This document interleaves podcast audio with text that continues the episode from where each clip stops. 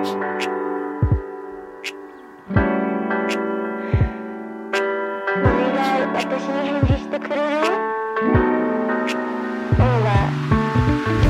家好，欢迎收听最新一期的出逃电台，我是哈刺。我是小乐，哎，是的，这一期啊又是渣男渣女。哎，是的，哎呀，这个奸笑是，哎，这个本来啊还想我们再延一延啊，再多做几期比较故。事太多了。是的，这次小乐女士说，哎，不行了，我们先先录这个东西吧。那那就好吧，那就直接开始录吧。是是这个样子的，就最近出了很多零零碎碎的这种渣男渣女的故事。这故事源源于源于我换了工作各方面的几个变动，然后也源于就是因为我们电台一方面是越做越好嘛，另一个方面就是。其实生活中知道我做电台的人比较多了，现在以前没那么多，现在会有一些故事给我供稿，嗯，然后就会听到了很多金融圈的奇奇怪怪的故事。我就直接开场吧，给你讲一个很很搞笑的故事。来吧。就咱就不说，因为我每次这个码打的都太薄，我被好几个人提醒过了。这次尽量这个码稍微厚一点，但是我一讲估计就知道了。就这个公司在上海的某一个金融科技园区，你知道吧？就这它在中间的某一个这个公司里。然后呢，前段时间里面的一个人是我的好朋友跟我说说特别搞笑，这个事情一定要给我投稿。他说他们的那个职场里面，不论是窗户上。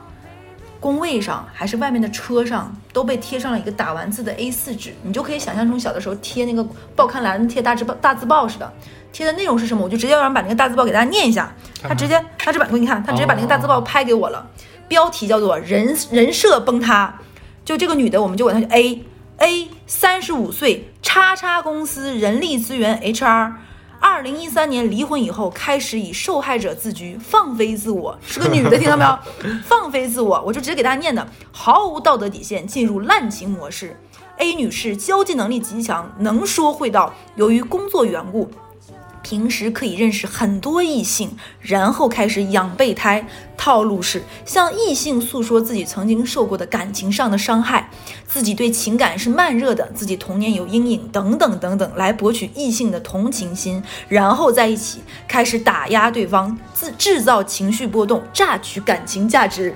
这个 A 女士是不是挺厉害？是不是这个 A 女士很厉害？别厉害。对，还没给你念完，继续念啊。二零一八年开始，在明知道这个 B 男性二十九岁，先说前面那个 A 女士三十五岁嘛，B 男性三二十九岁已结婚的情况下，A 女士仍和 B 男性保持不正当男女关关系，当小三。两人经常吵架，就 A 和 B，但是又马上和好。两人偷情地点主要是在 A 女士家里，位于浦东叉叉叉叉叉号叉叉弄。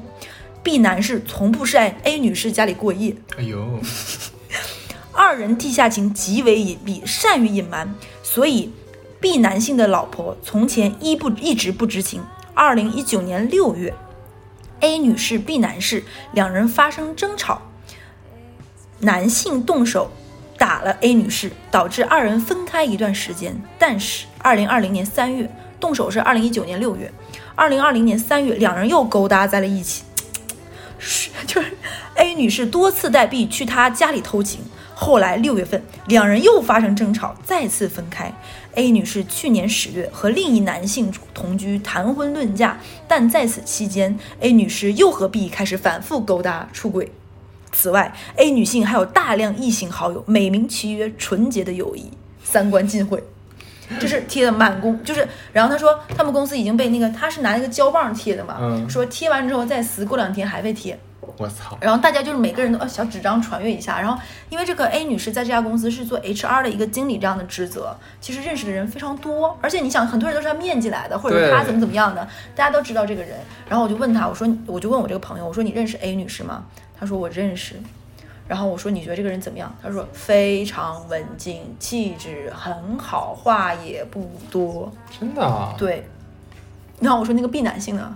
他说 B 男性就是那种家里还不错，条件很好，老爸是另外一个公司的一个小领导，嗯就中层以上的领导，然后他是那个老老爸的儿子，对，嗯条件也不错，海归回来。然后所有人都没有知，都觉得这个事情应该不是真的，但后面发现确实是真的。然后这个这个贴纸呢，贴了又起，贴了又起。然后他们他们说，他们潜心研读了一下这个东西。你刚才也听我讲了是吧？嗯，他们所有人都觉得应该是 B 男士的老婆贴的。那百分之一百，不然呢？对，就是 这样想。最开始他们有人怀疑会是因为这个，这是我看到第二版还有第一版，你知道吗？第二版比第一版稍微再文雅了一版。啊，他说，他说刚开始他们会怀疑，比如说是 A 女士的这些舔狗之一，你知道吧？这种争奇斗艳之心理，应该不是，应该然后实在实在受不了了，。然后这个 B 的老婆，然后原因是哪句？我给大家画一下那个线，说他首先是这个 A 愿意就是榨取感情价值，PUA 嘛，说白了、嗯其实是有点黑女的多，其实没怎么讲那个男的，对吧？对，然后还说说他们两个偷情地点是在那个女生家里，对吧？然后说这个 B 男是从不在女生家里过夜，这句话有什么意义呢？过不过夜和他俩出轨这件事情，对不对？对啊，除了他老婆，不然不能知道。没人在乎这件事情呀、对对对而且我就觉得多讲这句话，你看我们现在简直像阅读理解，分析一下这个是不是？现在考申论，对呀、我觉得很很很神奇，你知道吗？然后后来问说，后面因为这件事情闹大了，然后 A 女士的舔狗之一恍然大悟，我的天呐，才恍然大悟对，啊！不知道她跟这个男的也有这个关系。嗯原来她跟这个公司里的好几个男性都保持这样的关系，并且她确实是说，嗯，她的话术就是。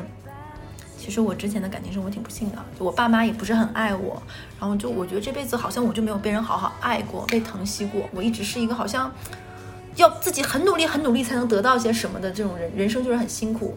然后原生家庭是这个样子，所以我在爱啊、家庭上就非常珍惜。我希望有一个很好的家庭，所以我就早早的进入到婚姻。然后结果你说我觉得两性真的很奇怪，就是男人总喜欢自己扮演救世主的角色，，Yep，总喜欢。对然后女人只要一示像这种示弱诉苦之后，哇，这个男人的那个保护欲啊，那个怜香惜的感情立刻油然而生。我国某一知名作家郭敬明 写过一本书，记不记得？那哪个？呃，和你你梦里花落知多少梦里花落知多少？里面有个叫小茉莉的角色，嗯，就是这个样子嘛。就是那个小茉莉有一天就骗了一个高富帅嘛。当年我觉得这个桥段贼土，就是他过去看到那个小熊说好喜欢好喜欢啊，然后就让那个男的给他买那个小熊。后来殊不知他就是一个高级的那啥，然后骗了很多人。看名著，你看没看过吧？哎，所以我我觉得这个真的很值得聊哎。你说为什么？你说为什么问你这个问题？我我实主要是我自己实在是不能懂为什么。是不是你身边有很多这样的例子？我身边对，对，我也想说，不得不说，就是有些男的，你是自己就是那个套儿都已经写哎我在写套儿两个字了。我有我真的有深入的想过这个问题，我不知道想的对不对啊？嗯就像咱们俩之前聊过那个问题，就是男人能就直男能不能辨别绿茶这件事儿。他为啥要辨别绿茶？对对对，你问的特别好。其实就很多女孩以为说直男无法辨别绿茶，其实真的不是这样子的。知道你是绿，就真的知道你是绿茶，他不在乎啊，很喜欢好吗？就绿茶啊就是比你家那个母老虎要强一百倍。就是他们就会觉得不闹我不烦我，还好像挺有同理心的。对，然后还特别会会安慰人，特别会说话，然后让你感觉特别温暖，如沐春风。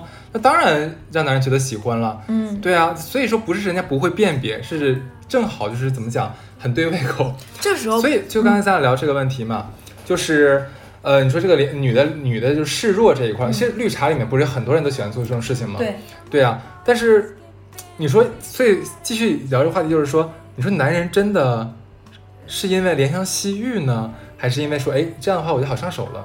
都有，甚至于他享享受于自己变成那个被人崇拜的这样的一个角色，哎，满足他一部分心理，就是他享受自己这种自己是王，自己是个救世主这种快乐感。所以咱俩是不是无形中在节目里面教了很多准备当绿茶的女孩儿一些技巧？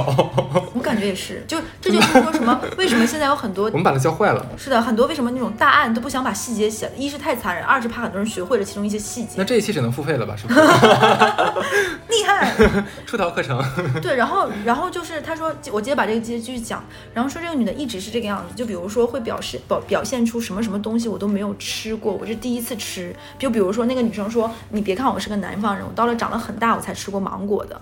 就是因为小的时候，因为芒果很贵嘛，然后荔枝也是因为新鲜的很贵，都没有吃过。我都是就比如说家里是产橘子的，我小的时候就一直吃橘子，然后吃橘子人久了会变黄嘛，就这这是这是正常的，这有啥好委屈？他妈有的人还吃不上水果呢。这个不禁让我想到了一个很有名的游戏博主，就嘟嘟不尬游，你知道吗？不知道，不知道那算了，没有关系。他的视频里面经常开头有一段是，大家都知道我是一个胆小且卑微的男孩子，从小连屎都不敢吃的我，今天好可爱呀、从小连屎都不敢吃，胆小且卑微。那 好可爱。然后，然后他就就这样的嘛，就会有男人很很喜欢他，就就是有一些男的在这个时候就激会激发起强大的保护欲和兽欲，对不对？保 保护又兽欲，就没有办法，就是就是并驾齐驱，对不对？一样的，就保护保护着，就保护到床上去了。好脏呀，好脏呀！哎呀，来来来，继续然后正点。哎，这个做善意那件事情，我们两我们两个简直判若两人。对对对，然后就会就会有一种想给他买一些可能就所谓有价值的物品，然后那个女生会嗯表现出来他们的反应是那些男人喜欢的，就比如说可能有些女生说哦。我什么没见过，什么没吃过，什么没那个，就很难取悦嘛。有些女的，但这个女生哇就没有包包哎，就从来没有怎么怎么样。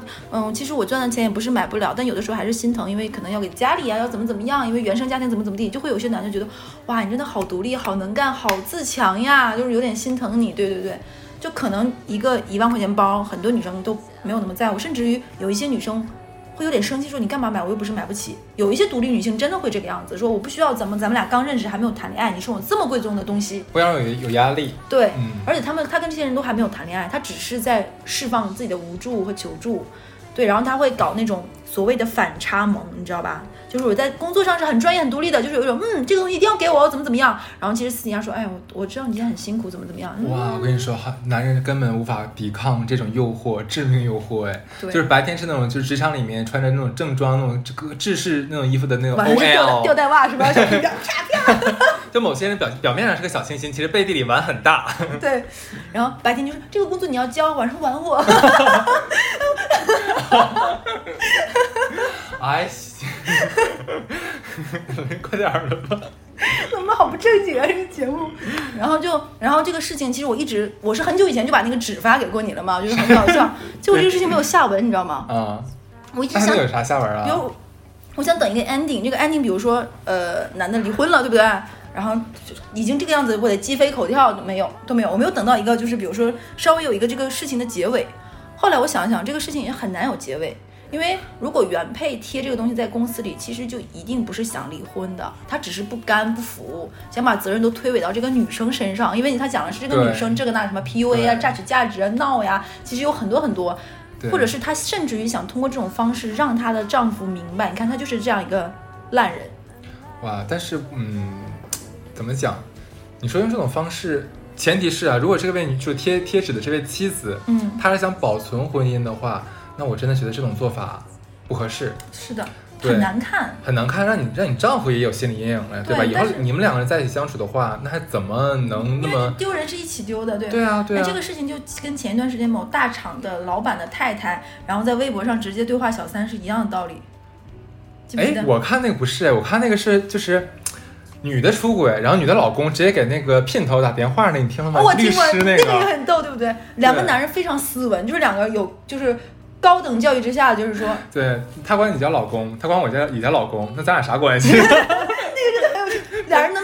还挺斯文的过哎过着。常对对对，这是高手过招。然后那个对方那个姘头是个挺高级的律你要不要大概讲一下，就是这个？啊？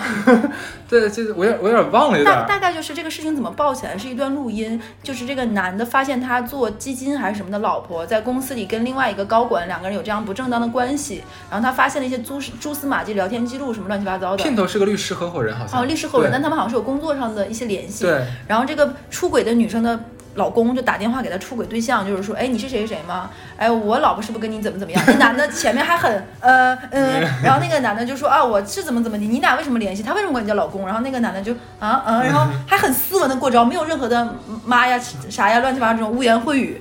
对然后然后最后还对不起，给你添麻烦了。对对那个姘头说的，笑死了。我觉得还挺礼貌是吧？哎呦，本身两个文人对两个文人的是，打不起来，打不起来，他俩见面可能还会彼此鞠躬握手啥的。可能交换 case，嗯，对可以，真的挺有意思的发现。然后我说的那个就是前两前两天，我不知道能不能直接提名，就那个公司就是喜欢 P 几 P 几的那个公司，他公司的那个呃很高级别的那个合伙人，然后就是呃老婆直接在微博喊话说叉叉叉，你不要再跟我老公怎么怎么样了，嗯，然后她老公直接被相当于半免职状态吧，后面哦，对，就是我觉得这种喊话其实可能那个聘女姘头是公司的吗？女姘头是一个超级大网红，啊，对然后因为哎你说去年还前年那个吧？忘记了，就去年还是今年年初那个事情，对。那全国人民都知道了，不就那个阿里的那个副对对总吗？对啊，这个可以提的是吧？为啥不可以提？全国人都知道。就是其实他这件事情，就是我一直没想明白他的动因是什么。是什么叫动因？就这个女生为什么要这么做？因为这件事情其实对于呃，你后面的离婚啊，乱七八糟不会有什么帮帮助，也不是一个很好的报复，也没有起到这些作用，你知道吧？你这么想，就是以那个男的，就是那个那个那个事主嘛，那个副总嘛，他已经到这个档次，而且你从微博上看那个照片，他的太太，他的夫人也是一位，你看养尊处优，一看就是家境也不错的女女女士，对不对？还有孩子。我个人感觉啊，这个只是我只是只是我们私下里就是八卦议论啊，那个到他们这个层级，轻易怎么会闹成这个样子？所以我觉得而且你想很奇怪，因为太难看了。你想，如果她把这件事爆出来的话，势必会影响到她老公的仕途，影响到她老公仕途的话，那势必影响到她整个家的一个资产收入，嗯对不对？正常一个太作为这样绝对人的太太是不会这样做的。那么我个人感觉，是不是在他们俩爆出这一出之前，两个人其实有过谈判，可能利益没谈明白。那好，那如果现在这样的话，那鱼死网破吧。对，对，然后这个事情，然后我接下来讲这个故事呢，尺度有点大，如果哪个地方出现问题，你要及时的搂住我的嘴，好吗？的？就是嗯，我们的隔壁曾经有过一些，因为我们有些项目会有的合作嘛，然后我们就会跟一个隔壁的公司一个小姑娘，那个女生大概是呃零零年左右吧，年纪很小，二十二三岁，就比如说刚刚去国外呃高中就去国外，然后就是那种呃在国外读研的这种状况，然后因为疫情的那个阶段，他们是没有办法出国的嘛，所以之后的那一两年都是在国内，比如说家里给找了个实习的机会，让你让你的履历更光鲜。不论你将来是移民也好，还是回国之后，你有一些很好的一些工作经历，实习上的。然后我就跟他是因为这个关系认识的。他的故事呢是渣跟奇葩并存。所以我先讲他渣的不明不部分，毕竟我们是渣男渣女，对不对？先讲渣，渣的这个事情呢，其实在我们之前过故事里面呢，不算比较浓墨重彩的。他的渣的特色是什么呢？他喜欢睡同事的男朋友。呃为什么喜欢呢？他们公司有一个女生是，我这么跟你说吧，有一些金融公司，他们的前台也是有编制的。然后只要你足够努力，比如说呃，在老板面前，比如说表现得很好，各方面，慢慢的你可以从前台中转到公司内部的正式的文员这样的一些岗位，就都有编制嘛，对吧？然后那女生是长得蛮好看，之前是做他们公司的前台，之前是做一种嗯，有一些大的金融机构会有一些叫做讲解员，你懂不懂？嗯，懂就比如说带你去公司参观啊，这个是什么什么，就那种声音甜美。她的声音就是她出轨人家男朋友嘛，就这个前台，我们就管他前台吧。前台的声音曾经被我我们去他们公司参观，我们管他们前台的声音用两个字概括，叫嗲骚假嗲骚的。就是你，我们有一个曾经有个男同事开玩笑说，他跟我解说的时候，我已经想象出他在床上是什么样的。那这个哥们儿也是接下来的这个地方呢，我们就马上要去前面这个展厅，这个展厅将会看到呢，我们就能懂理解吧？这个公司全貌，哼，就是这个样子，就是这个样子，嗲萌嗲骚嗲骚。他说，OK，然后这个女生呢，在他们公司公司口碑特别不好，因为这个女生就是一个眼高于顶的人，嗯她只跟能够让自己慢慢从前台到讲解员，讲解员到那个什么的人接触，她只跟这样的人接触。你说有错吗？也没有错，对不对？嗯这也是为很好的为自己铺路。然后她其实是上海某 top 三的学校的呃成人嗯的嗯就是本科，然后他自己包装成了，比如说别人问他，他就说自己是交大的，对。嗯，然后别人问 他就是怎么怎么样，他又读了在职的成人的研究生这种的，嗯就他就把自己的学历稍微包装过一下嘛。然后呢，他后面就变成了就是这个公司里面正式编制，并且是跟产品这一类有点专业相关的一些工作内容了，对吧？但是其他人都不喜欢他，一是这个人专业能力绝对不够，技工作技能也不具备，只是很懂得哄领导开心。然后他一他特别喜欢干什么事情呢？因为他之前做过前台，然后呢现在转成正式编制，他特别爱使唤他们公司的阿姨。哦，就他们这种楼里外卖那个，尤其是疫情之后是送不上来的，你知道吧？他经常张罗大家点外卖，尤其是点领导爱吃什么，嗯，然后让阿姨下楼去拿，哎呀，因为他太知道这里面的更这种盘根错节的关系，知道你知道吧？嗯他很懂得怎么使唤人来撬动一些力量。就他每次就是帮老板，啊老板我知道你想吃什么，然后就叫那种全程全程送的好吃的东西，然后就让阿姨下楼去拿，说哎你不要打扫卫生了，你下去给我拿什么什么什么。所以他们公司的人其实都不太喜欢这个小前台，嗯但是因为小前台就慢慢就一步步顺利的两三年爬成了这样的一个位置，所以别人都让着他。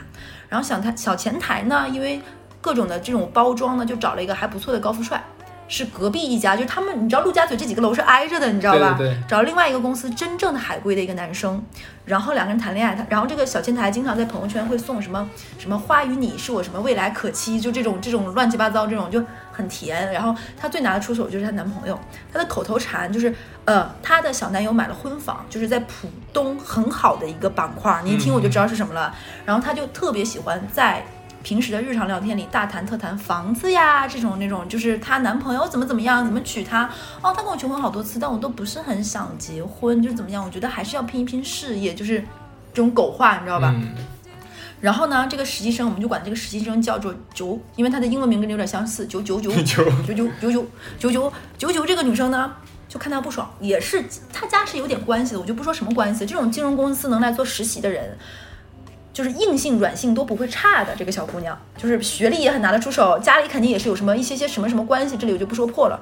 这个九九也是年纪很轻，初生牛犊不怕虎，一直看不上眼这个女的，就觉得这女生就是操傻逼。然后呢，有一次逮住一个机会，这女生一定要秀男朋友来接她，怎么怎么样，然后要送那种永生花、什么熊啊这种来公司，逮住一次机会见到这个男生，快刀斩乱快刀斩乱麻，用自己的方式把这个男的立马睡了。啊，对，这个就就把她的男朋友立马睡了。怎么睡呢？她有各种方式，比如说这个男生会给她寄一些快递嘛，有的时候他会去搜，就帮我帮你一起把快递拿了，因为他们快递有一些是不能送到楼的。那个时候，他说我去帮你拿快递吧，就看啊，他收件人是谁，他就知道是名字是什么了。下次再见到那个男生给他打电话说，哎，你是前什么什么吗？哎，男生说，哎，你怎么知道？包括那女生也会震惊，你怎么知道那个他是谁？然后那个男生说，那我，然后那个九九就会说，我很羡慕啊，你老说他给你寄的快就快递呀、饿了么、闪送什么的，肯定是你男朋友，不然还能是谁呀、很有道吧？嗯然后就会怎么怎么样说，哦，等一下，我刚听明白，所以这个故事主角不是这个前台，是九九。对，哎呀妈呀！然后呢，九九只是他就想说，我就看这个九九，不是，我就看这个前前台台不顺眼，我就要睡她男朋友。然后呢，真的睡到，睡到之后的第二天就跟我说，哎，你知道吗？我把谁谁谁男朋友睡了。我当时在那吃鸡蛋饼，你知道吗？啊啊，就是我没想到这么大吧，因为在我心里他是小朋友，你知道吗？我刚想开黄腔，但是我给噎回去了。为？啥？算了，你接着讲。鸡蛋饼，人家吃那个啥，你吃只能吃鸡蛋饼。吃你的什么呀？鸡蛋饼也要好吃的好不好？又有鸡。我哭了。啊，不是，这期节这期节目要在这里终止，哈次哈次羞辱我。神经病，快来了！调整不好情绪了，对啊，鸡蛋饼，对，这一期真的很，咱俩咱俩这一期情绪要克制一下下。真的很嗨。然后呢，帕特里克要把音量调整到平，你知道吗？然后来吧把我把他睡了。他那个男的特别快，他最好是跟他结婚，特别快，特别快，比博尔特都快。然后很快很快，然后然后那个男生你知道吧？之前被前面这个小前台哄的实在是太太舒服了，你知道吧？用上海这边就是太色一了，你知道吧？嗯就又乖巧又哄你又怎么怎么地，然后然后呢，这个女生就非常以各种其他的方式向这个富二代透露，就是比如说小前台在公司也没闲着，他的没闲着就是有贼心，但是不敢动，就是还想释放自己的无处安放的该死的魅力。经常会在公司里收到一些礼物，然后说，哦，我也不知道是谁送我，为什么我的就是桌上又有留声机啊什么什么的，她就会无下次无意间再见到她男朋友的时候就说，哎，你又送他什么什么东西啊？发现不是，对，然后呢，用一些比较婉转的方式让她那个男朋友知道你女朋友的学历其实是假的，哦，哎，他不知道啊，他他妈不知道包装的吗？谁能知道你？难道大家见面谈恋爱还说你把你那个学历学历证明给我拿来看一下，对不对？你把你那个学 学信网上那个什么给我看一下，四六级考试的那个现在都查得了成绩，把查进那个成绩给我看一下，还能这个样子？也是也是不是？对，要不然怎么有那么多人租的房子说装是自己的，还能知也也不会知道呢？哦对哦啊，很难哎。然后他就真把这两个人拆了，然后他那个时候不是特别想拆，他只是看这个小前台这个样子不爽，就是客观来说，那个小前台的这些行为已经让很多人不舒服，但是没有人会这么做。然后因为他这个样子，我觉得太激进、太烈了，你知道吧？我就觉得这个人有点怎么说，有点太狠了。跟有还有跟着他这个年纪不相符的这个手段，我就不太想。因为本身觉得这小姑娘很有趣，而且很大方。因为那个时候正好流行喜茶的什么什么东西嘛，她经常一买就数人头，这一片都给买掉。而且我们只是关系单位嘛，对吧？然后你会觉得那女生还带点这种虎虎的这种有意思的地方，但是你一看她跟她行为，你就会觉得胆子太大了。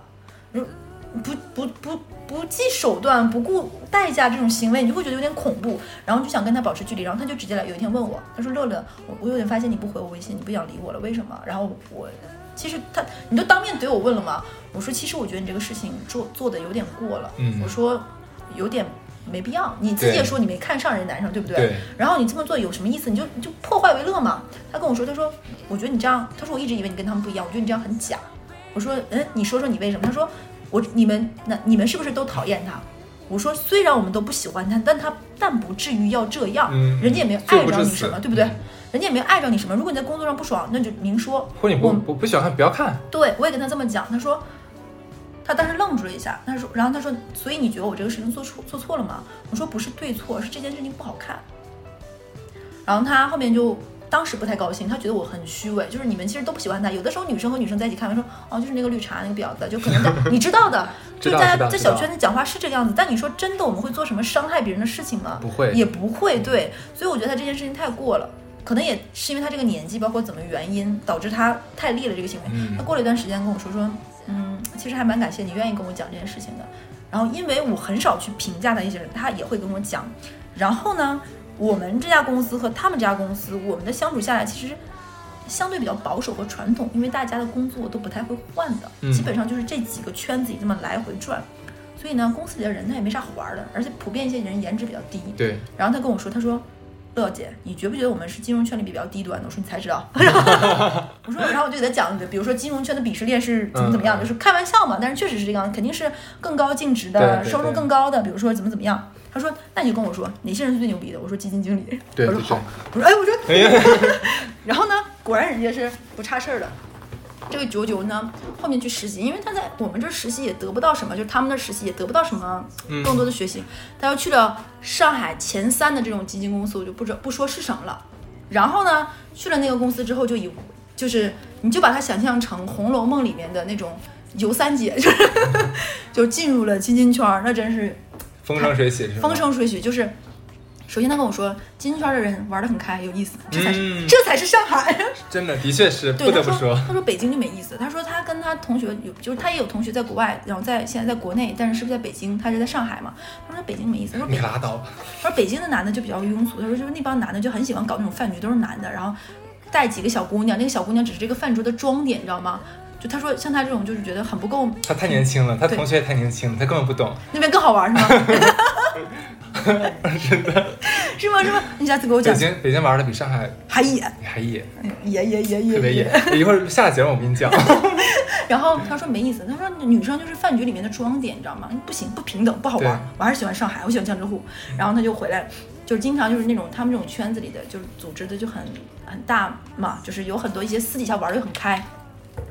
然后呢，他在某次就跟我讲了一下他跟某某两个基金经理三人行的故事。嗯，他跟我讲的起因，你知道是什么吗？嗯因为我已经不想听的那种。我说你打住，我不想听，我感觉我的耳朵受到了骚扰。他讲的原因是说，这两个基金经理都是在上海数得上名儿的，嗯，就是属于去嗯年嗯就是收入都是属于榜上的人哦。他跟这两个基金我问姐姐漂亮吗？嗯，一般人洋气。啊，好看的嗯洋气，就是很白，就是一个女生一旦白，然后五官五官细眉细眼，又年纪很小，就会有一种清新之感。只能说她胜在了年轻。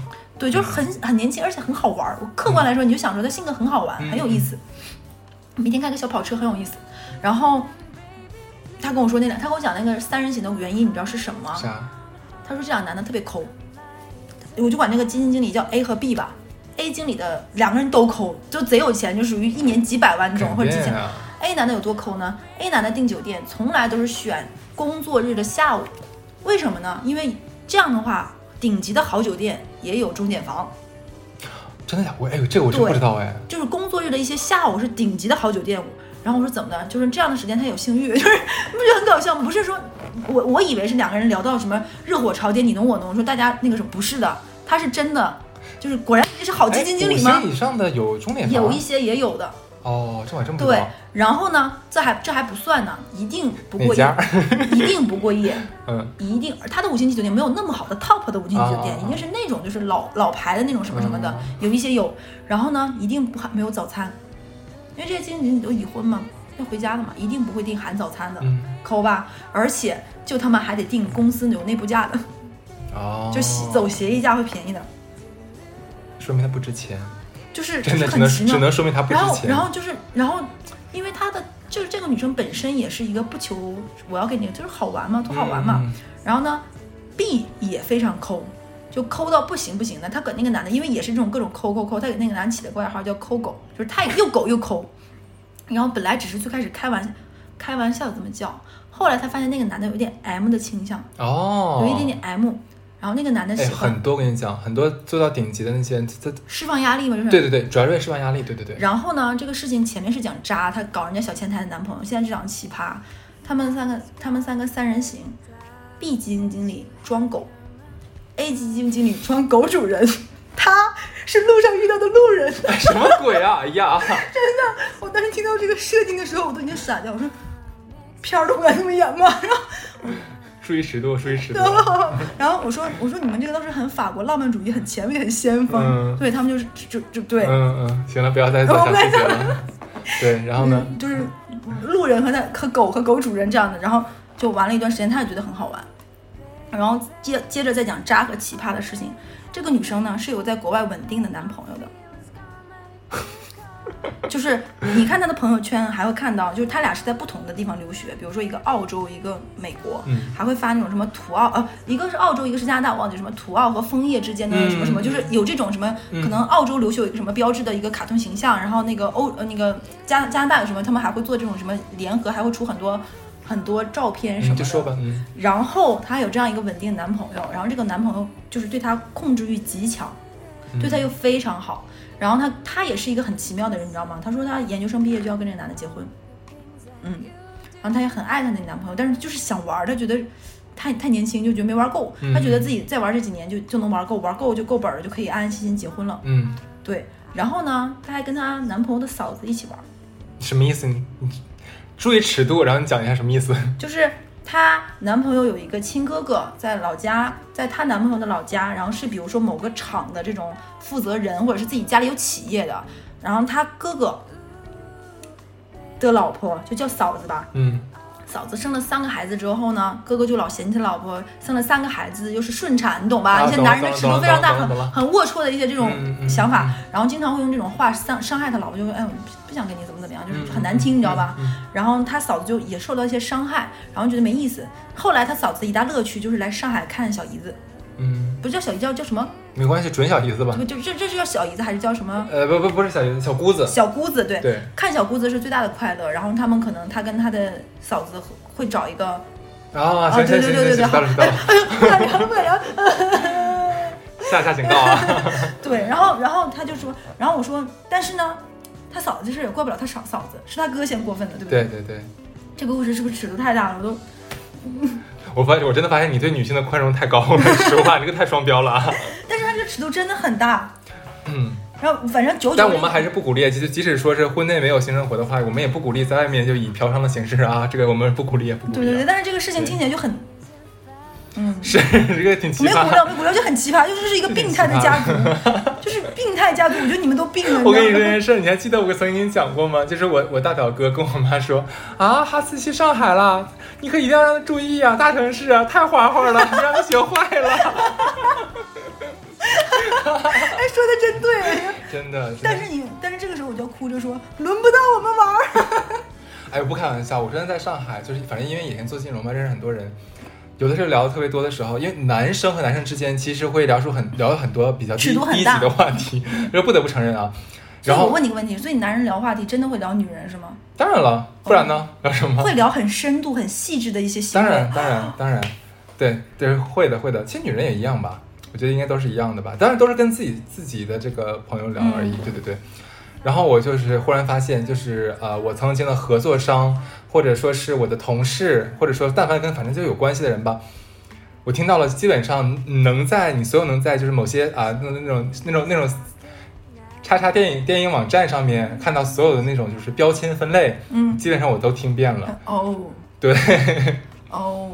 但我觉得，嗯你刚才说的很对，就是因为像娇娇跟我讲的事情，我不会骂他或者怎么怎么样，我就跟他说，我说你注意点，这样你还年轻，怎么怎么样。我顶多是说这个，我不是以苛责他的态度在说，我只是说，哎呀，就是希望你好好一点，别这个样子，你可能要对你的行为负负责，就是嗯万一出什么事儿，顶顶多是别怎么怎么样，别玩太过。所以他会愿意跟我讲，而且很多人是做了这种事情是很嗯，我是听下整个故事啊，就从第一段先看，我们我们细拆开看一看啊、就是他他那个就是等于说是为了报复，呃也不叫报复吧，他其实人家没招他没招没惹他他，他就是看人家不顺眼，然后欺负人家欺负人家一下，然后就把人家男朋友给睡了，就这么个情况嘛。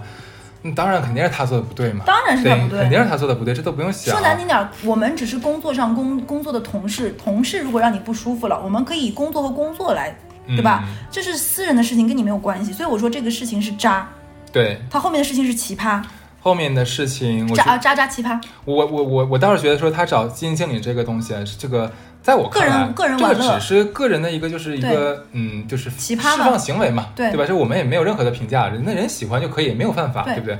然后那那外面就后面有什么跟嫂子，嗯，这个的话，因为因为因为我国这这个嫖娼是犯罪的，我跟你哎，讲啊，他们不是，他们只是啊不是吗？约哦，啊这样子是吧？啊，约约约约约，哎呀，这个怎么说呢？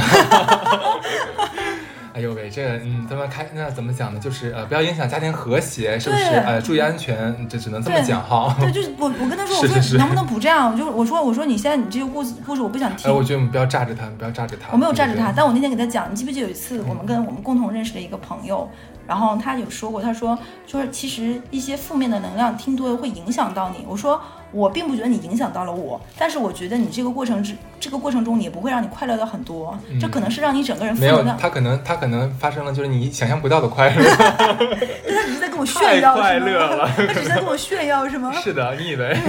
突然鸡蛋灌米不香了，就很让人生气，你知道吗？是啊，生啥气啊？就是就是你为什么不是我？不是你会觉得，嗯怎么说呢？就是有的时候有一些孩子，就是他比你小一些，他你会觉得哇，这个工作或这种实习你是要很辛苦才能得来，对不对？他们已经轻而易举得了这些东西，他们不珍惜。嗯你有这个时间，你干什么不好，对不对？有一次我有一点点要跟他生气，他问了我，他实习了几个月之后问了我一个很基础的问题，我们是合作方哦，嗯，然后他问了一个我很基础的问题，我心想，你有那么多玩的闲心，你但凡每天花二十分钟看一下，都不会问出这个问题来的。可能人家家庭太好了，就只是找个地方上个班，就是在外面有个，就是说，哎，我有单位。后来我也遇到，过另外一个实习几几，就另外一个实习的女生，然后比她年纪再小一点点，可能现在就是刚刚本科生结束，然后家境也很优渥，也很优秀的一个女孩子，也蛮好看的，就很努力。我说的努力是她想，哎，是她自己感兴趣来这方面实习的，所以她想学到东西。我我觉得人人这个东西就是大千世界嘛，什么样的人都有。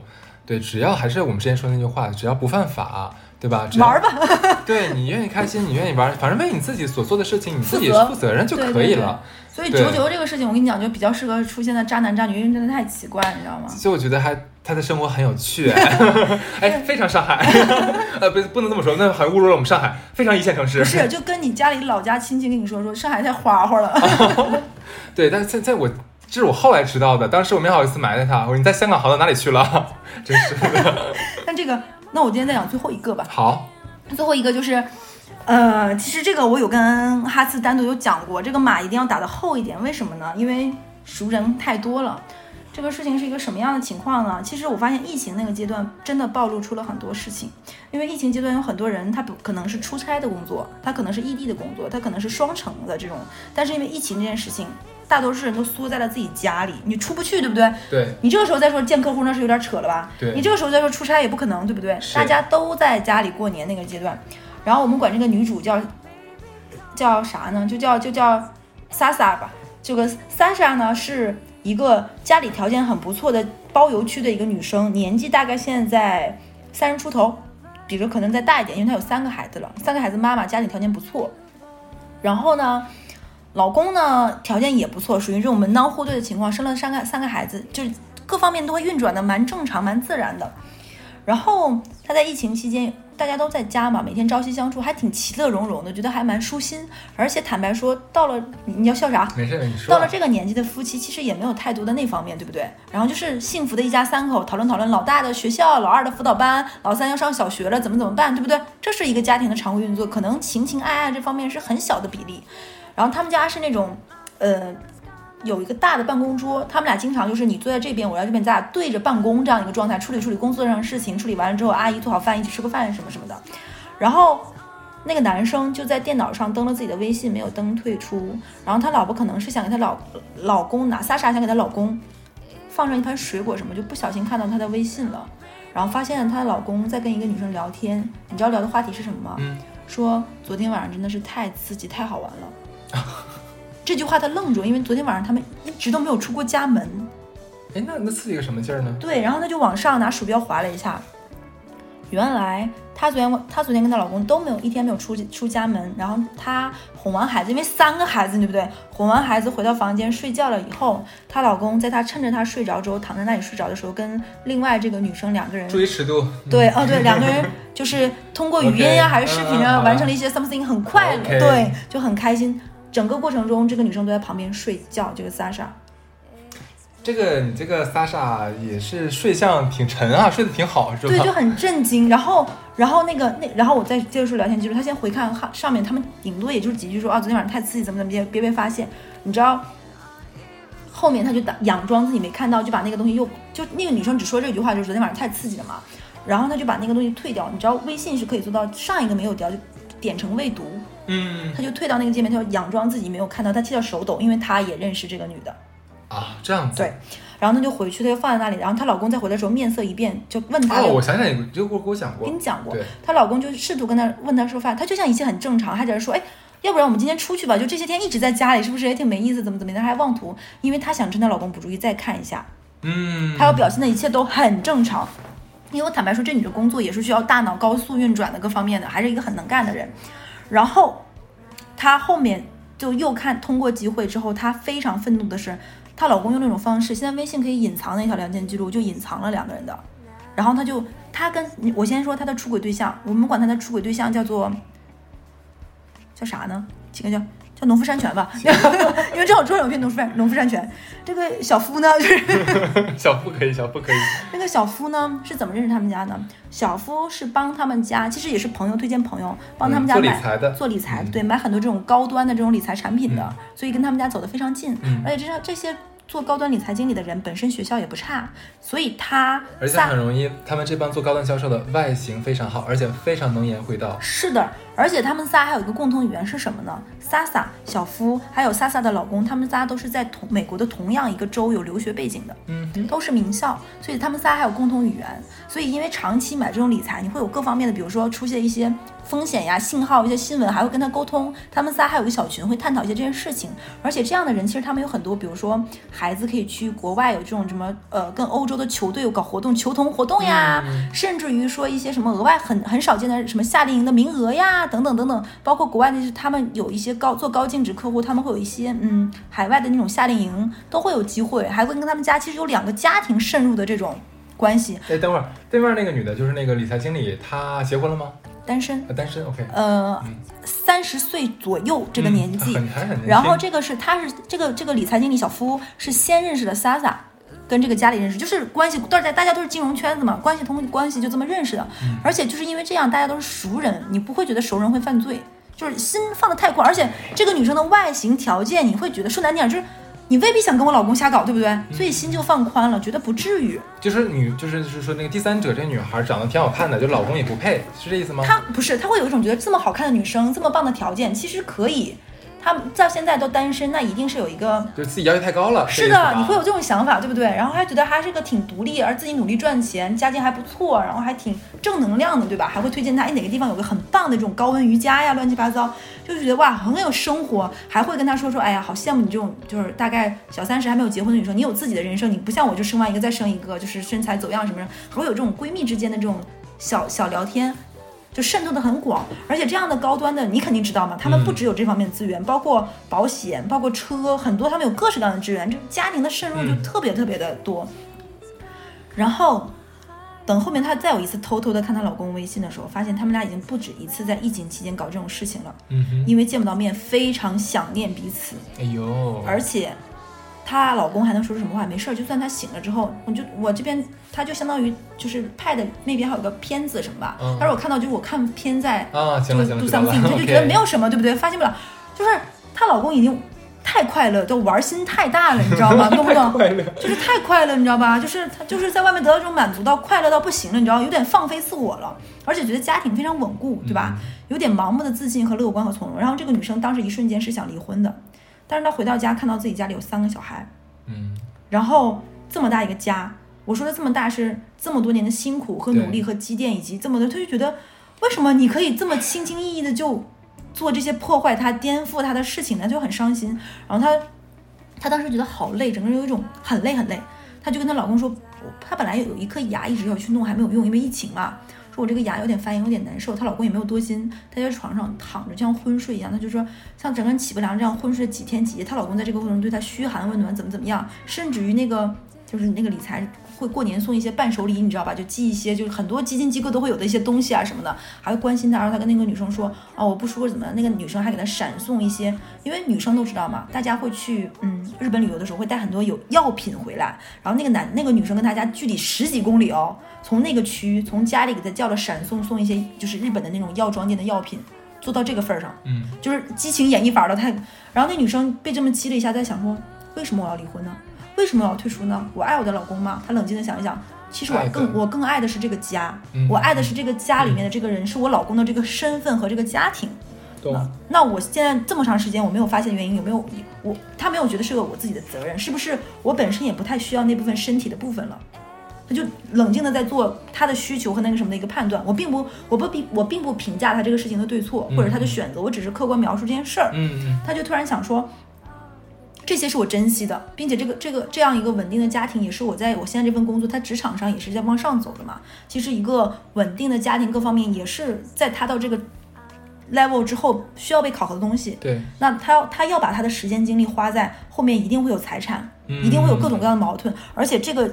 理财的经理渗透到他们家太久了，嗯，如果一旦他们是要往分崩离析的这个方向走，涉及到大量的财产分割，这个女生知道他们家好多的资金去向，那可能就会对他们家后面的一些财产分割有很多的影响。嗯，他说要把其实这些东西本来都应该属于我三个孩子的东西要被他们分开吗？可能这个人会对我的孩子不好，各方面。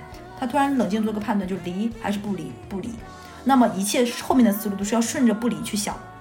对，他就他就是当时就一下子就这么想明白了，我悟了，我我我要的只是你一个丈夫的这个身份和这个人而已，我不想要那么多了，我想清楚了，这才想开的，就真的想开，他就豁然开朗，大病一场之后就豁然开朗，然后她老公会，她表现的就更加家庭啊怎么怎么样，然后做了更多，她老公觉得哇，就是你知道吧，有一些男生在发生这种事情会有一些补偿心理，当然当然就会对老婆更好，嗯，这就会，然后还会有一种。会因为自大而露出更多的破绽。他后面就发现，一旦你打开了这个东西的一个窍，后面你发现蛛丝马迹和细节以及，因为这个男的太得意忘形，破绽百出。他说到后面有一段时间是沉浸于这个人的自我表演和那个理财经理的自我表演，以及他发现破绽这件事情，就是已经没有恨爱，是做福尔摩斯的侦探过程让自己快乐。然后，甚至有一天他特别搞笑，他试了一下。她有一天跟她老公说说，比如说二宝有什么事儿，学校去一下，可能孩子早上吃完早饭不舒服，又出去急了就吐了。她跟她老公，她老她知道她老公今天要开早会，她跟她老说不行，我今天有事儿，我也过不去怎么办？你猜是谁去的？小三儿去的。小三儿去的。后来她有一天开玩笑跟我跟我另爱的认识一个女生讲，没有跟我讲这件事，你知道是什么？后来才搞明白，原来那个三儿跟她老公在玩真爱，玩真爱，你懂了吧？就是一切，因为那个三儿为他们家。就是你知道他们在买一些产品是有一些佣金和返点，你知道吧？嗯，那个那个三儿都会跟她以闺蜜的身份把这个钱以各种形式吐给她。嗯，比如说我给你买一套很贵重的那种高端护肤品，比如说我给你办一张什么什么的那种美容卡，其实都没有赚到钱在他们家。嗯，图什么呢？就是跟她老公所谓的爱呀，要么是放长线大钓大鱼，对不对？要么是她说她有段时间都气得好笑，就她这个老公这个年纪了，对不对？这个身板儿也不是当年那么威猛了，图啥呢？她自己都陷入了一阵阵困惑。图他不洗澡，图他有味儿。就我我其实我我跟你讲，我听到这我就我也不是没见过她老公，我很困惑。然后我也长得不是那种就英俊潇洒或者天那种老男人，不是是就是那种，嗯，跟以前咱杨总比呢？这么说，那差差远了。那倒不要差远，就是你要把它放到同龄的男性里，比如说三十五岁左右里，那外形保持的算不错的。等一会儿，他才三十五岁。对。她老公三十五岁，那不跟我差不多吗？整了半天我还以为你说的这个贼大岁数了呢。没有啊，我都说就你差不多年纪，不跟你讲了吗？前面。那我听岔劈了。他差不三十五岁，年纪不大。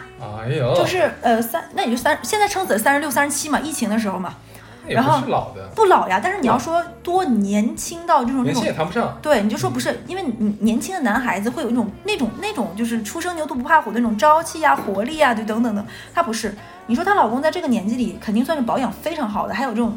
打球啊，什么很阳光，那很好吗？但是你说很帅呢，那不至于啊。行，对，就是他就会觉得这个女生你图啥呢？就是你自己也不错，你正常出去谈恋爱，正常去软件上认识，你都可以认识到不错的男生，她可能欣赏她老公的文采，她老公可能在写书，在写诗，就两个人在家回去默 默读海子、北岛啊，诗对不对？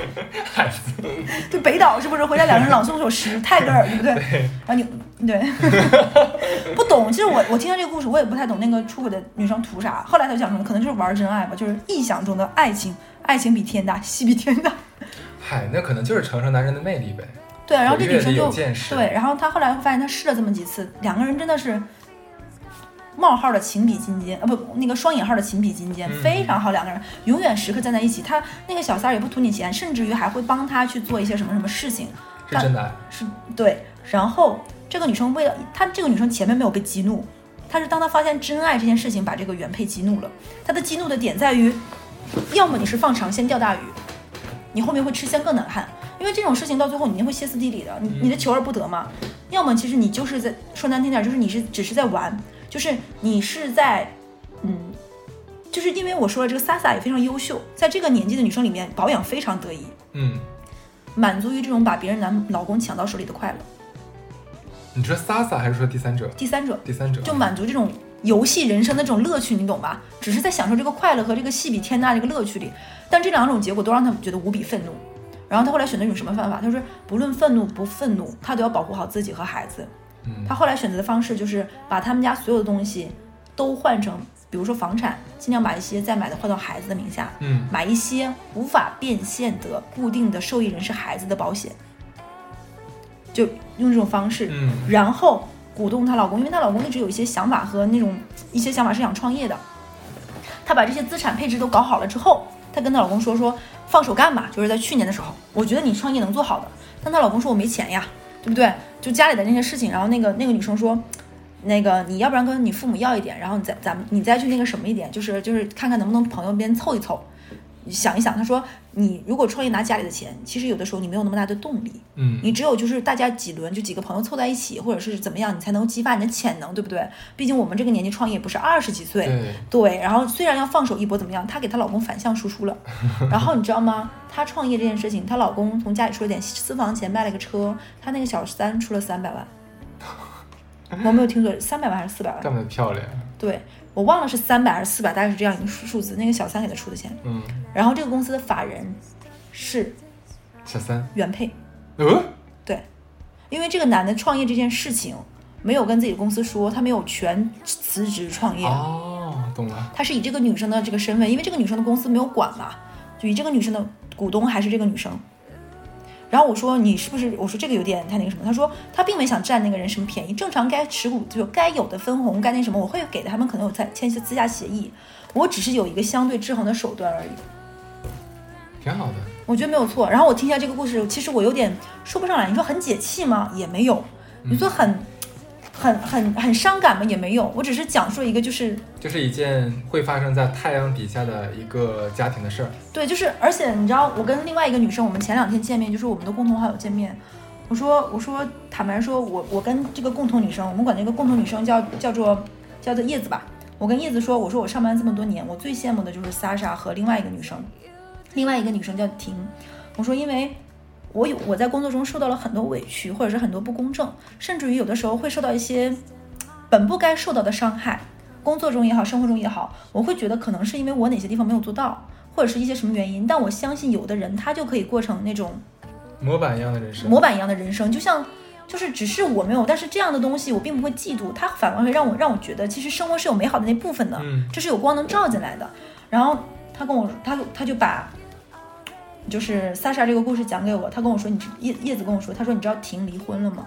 嗯，然后我也很震惊，那就留到下一期讲吧。你就会觉得，就是每个人，你就觉得是阳光下生下面无比无比生活的幸福的一家庭，就包括他们家那三个孩子，我每次看出来都特别特别乖，特别特别乖，而且多才多艺，而且因为家境很好，三个孩子是给了三个不同方向的这种兴趣爱好特长，嗯你知道吗？学击剑的，学足球的，学网球的，你就会觉得哇，这么好的一个家庭，就跟电视上美剧里跑出来的那种小孩儿一样，然后然后过得这么千疮百孔。哎呀，怎么说呢？反正这一期讲你讲了好几个故事了，好几个就量贼足，真的是但是够了。这期对我最大问题名儿起的不好，怎么说这？几个什么农夫山泉小夫啊什么的名字啊辨识度很低，没有打出标签化，以后要好好起名儿。好，那现在这期这么多故事，不如下期的话我们年底更。好呀，好呀，好呀太。坏了。OK，那先先先这样吧，好，别别。拜拜。